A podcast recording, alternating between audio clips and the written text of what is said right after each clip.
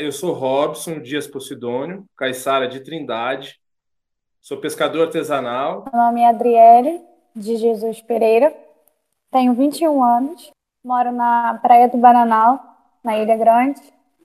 Nesse momento agora, eu estou na ilha, né? Em Bananal. Angélica de Souza, sou nascida na Praia Mansa, Baía dos Castelhanos, Ilha Bela, uma comunidade tradicional. Vozes do território. Vozes do território.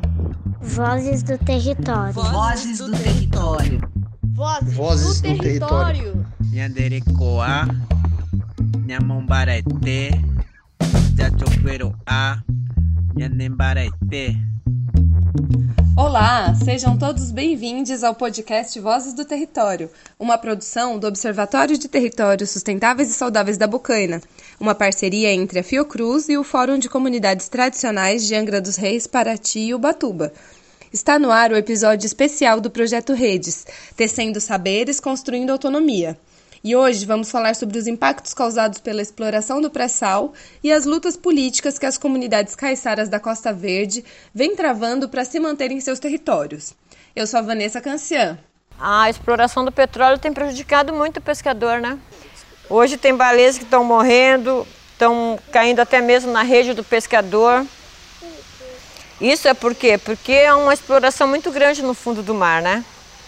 E eles são animais sensíveis, né? Se uma, um barulho agride o nosso ouvido, que somos seres humanos, imagina uma baleia, um golfinho. E também é, muitos peixes, né?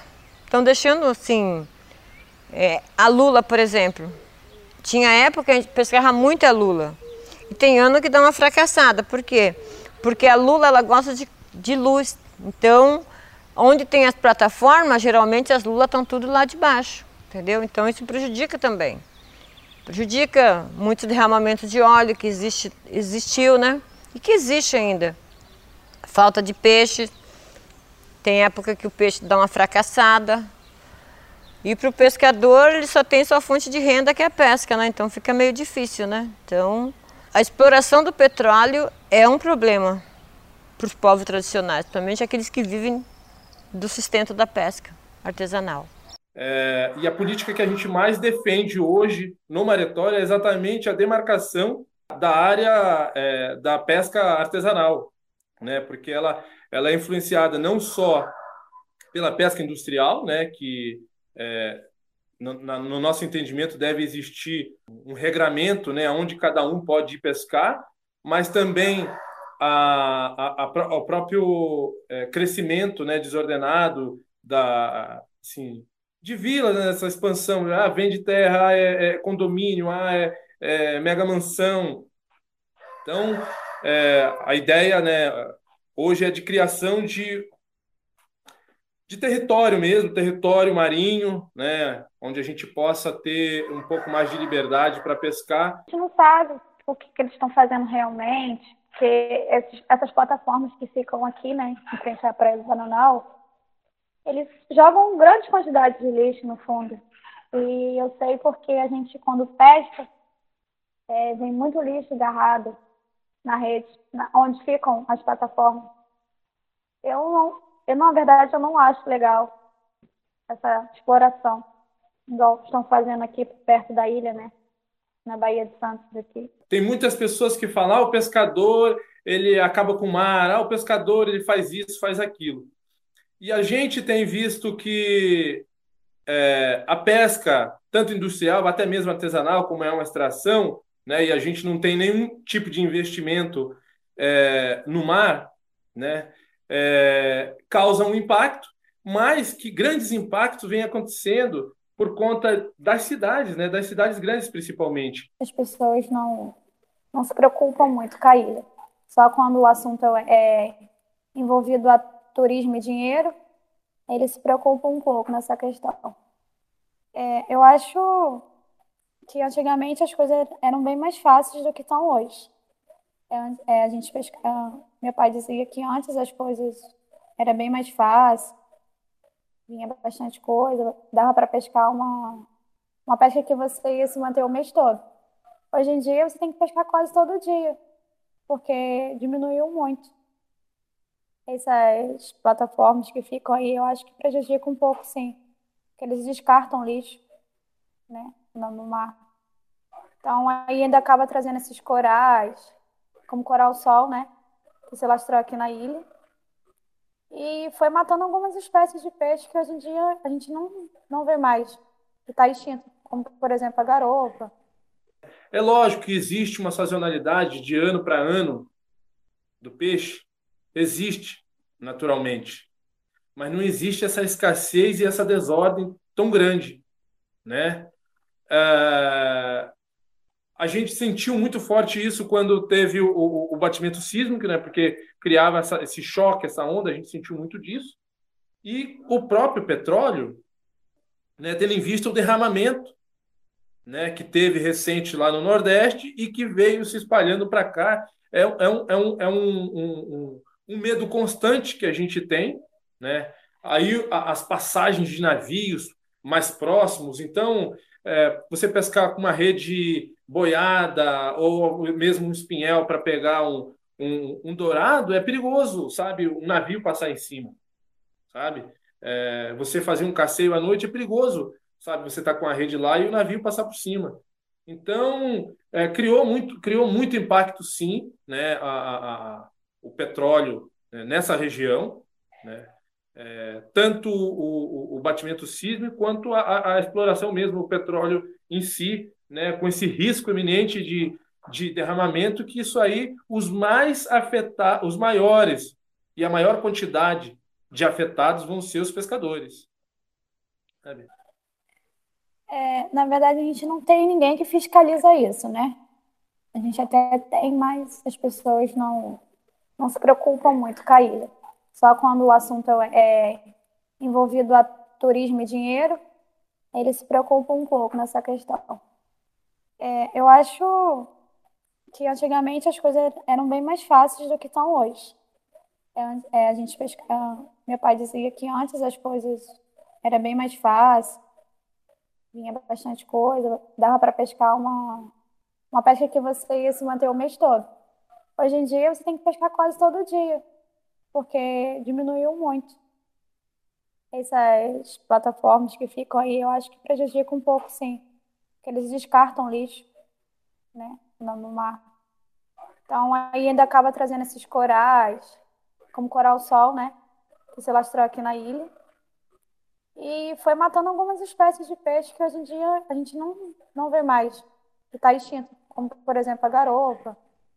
Que a gente está vendo a diminuição do pescado, mas a aparelhagem dos barcos industriais, o tamanho dos barcos industriais estão aumentando e não existe nenhuma política específica para criar ordenamento para isso. Né? Ah, tem a, o defeso da sardinha, uma espécie, sabe? Mas não tem cota. Ah, a tainha tem cota, mas não tem ordenamento. Então, assim, precisa se investir muito ainda, né? E para mim, se a gente começasse a criando os territórios, os maretórios, né, a gente já começaria com um grande avanço. Ah, eu eu imagino, eu que eu espero para a pesca é que os direitos dos pescadores sejam reconhecidos, que a pesca seja mesmo, né, reconhecido como uma atividade artesanal, profissional, uma fonte de renda e que os cercos flutuantes, que são a maior pesca, a maior riqueza que a gente tem na nossa comunidade, é, seja uma lei pro, protegida para o pescador artesanal, que ele tenha seu ponto garantido, que outras pessoas de fora não queiram tomar esse ponto para fazer vários outros projetos que, não, que, que prejudiquem a nossa comunidade. De 2003 para cá, né, é, conhecendo outros movimentos. Em 2009, come, é, começamos a trabalhar é, acordo de pesca na Baía da Ilha Grande, e aí você vê, ou, ouve e vê relato de outras pessoas, e aí você começa a, a, a, a discutir isso como política mesmo, né? É um acordo de pesca, a gente é, eu no início achava assim, ah, poxa, que, que, legal, seria uma coisa interessante, mas aí a gente viu que é tão político que entra é, empresários falam, não, não quero conversar com o empresário, não, é obrigatório, né? porque tem o um empresário é, é, é, do petróleo, tem um empresário do, sei lá, da pesca industrial, tem um empresário da, da casa, tem, enfim. E, e torna-se política mesmo, né? As comunidades não tinham noção que, o, que a elite era tão grande, né? Tanto na terra como no mar. A gente precisa de mais lei do nosso lado, né? Uma coisa que a gente possa lutar pela gente. Uma coisa que a gente possa ajudar a ilha, e assim como outros lugares. Então, acho que a gente tem que manter o que a gente tem, né? Porque tá difícil. Tá difícil. Tá muito difícil. A gente atualmente até pensando em parar, né? De pescar, porque a gente não tem mais aquela vontade. A gente não tem mais aquela vontade de pescar como antes, porque é, é muito lixo que a gente encontra, é, é lei que não está não tá sendo respeitada, é, é muita coisa que, que acontece, né? Então, eu espero que melhore. A pesca, principalmente a pesca artesanal, é, ela nunca teve um investimento direcionado, sabe? Onde você protege aquelas pessoas e suas artes de pesca e o ambiente. Porque não adianta a gente olhar a comercialização da pesca artesanal, não adianta a gente olhar é, uma parte daquilo sem a gente olhar o todo. Se eu não tiver o ambiente resguardado, eu não consigo ter peixe para vender. Se eu não consigo ter é, é, é peixe é, para vender, sabe? Não faz sentido para mim ter luta pelo ambiente. Então, assim, que a gente possa investir é, é, é, até na ciência, sabe? que a gente possa investir e trazer, talvez, a, as universidades, pesquisadores, pessoas, dialogar com o governo, que a gente pudesse, sabe, assegurar né, as pessoas nesses maretórios e territórios porque um não está desligado do outro, sem a parte marítima e sem a parte terrestre, a gente não consegue sobreviver. A pesca artesanal aqui na nossa comunidade, ela precisa entrar na mata para cortar madeira, para fazer canoa, rolo e remo. Ela precisa da praia para ter espaço de rancho e espalhar rede, e ela precisa do mar para poder pescar. Se a gente não tem esse conjunto, a gente não tem o sentido, não faz, não faz sentido.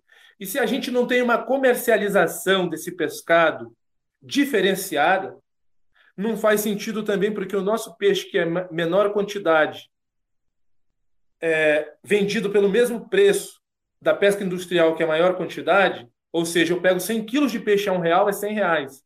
E quem pega 100 toneladas de peixe a um real é 100 mil reais. Eu não tenho capacidade de pegar 100 toneladas. Eu tenho capacidade de pegar 100 quilos. Mas o meu 100 kg pode ser diferenciado, sabe? Eu posso investir em tecnologias de beneficiamento e esse peixe ter uma outra valorização e a gente, inclusive, pode criar selos de peixe como é a agricultura orgânica. Eu fico pensando que a gente isso ajuda a resguardar o ambiente, isso ajuda a proteger o ambiente, isso ajuda as pessoas a fazerem parte da proteção do ambiente. Porque se a gente proteger o ambiente e não ter pessoas que defendem isso, também não faz sentido fala-se em meio ambiente, mas nós somos o meio ambiente. Caiçara também precisa ser protegido. A gente fala em proteger, claro, os animais, a floresta, mas dentro da floresta tem gente, né? Eu me considero que eu estou dentro da floresta. É uma comunidade tradicional de pesca, que tem mar e cachoeira, mas é uma floresta. Então lá dentro tem pessoas que precisam ser protegidas, que precisam ser preservadas, para que aquilo continue preservado. Porque os guardiões da floresta estão lá dentro. Os Guardiões do Mar também. O projeto Redes é fruto de uma parceria com a Fiotec Fiocruz por meio do Observatório de Territórios Sustentáveis e Saudáveis da Bocaina, do Fórum de Comunidades Tradicionais, da Universidade Federal Fluminense e da, e da Universidade Estadual Paulista, Unesp resultado de uma condicionante exigida à Petrobras pelo Licenciamento Ambiental Federal, conduzido pelo IBAMA, o projeto de educação ambiental Redes é uma política pública conquistada por comunidades tradicionais pesqueiras impactadas por empreendimentos de petróleo e gás natural no litoral norte de São Paulo e no litoral sul do Rio de Janeiro. Ouço Vozes do Território e acompanhe as ações do projeto Redes nas redes sociais do OTS. Até o próximo episódio.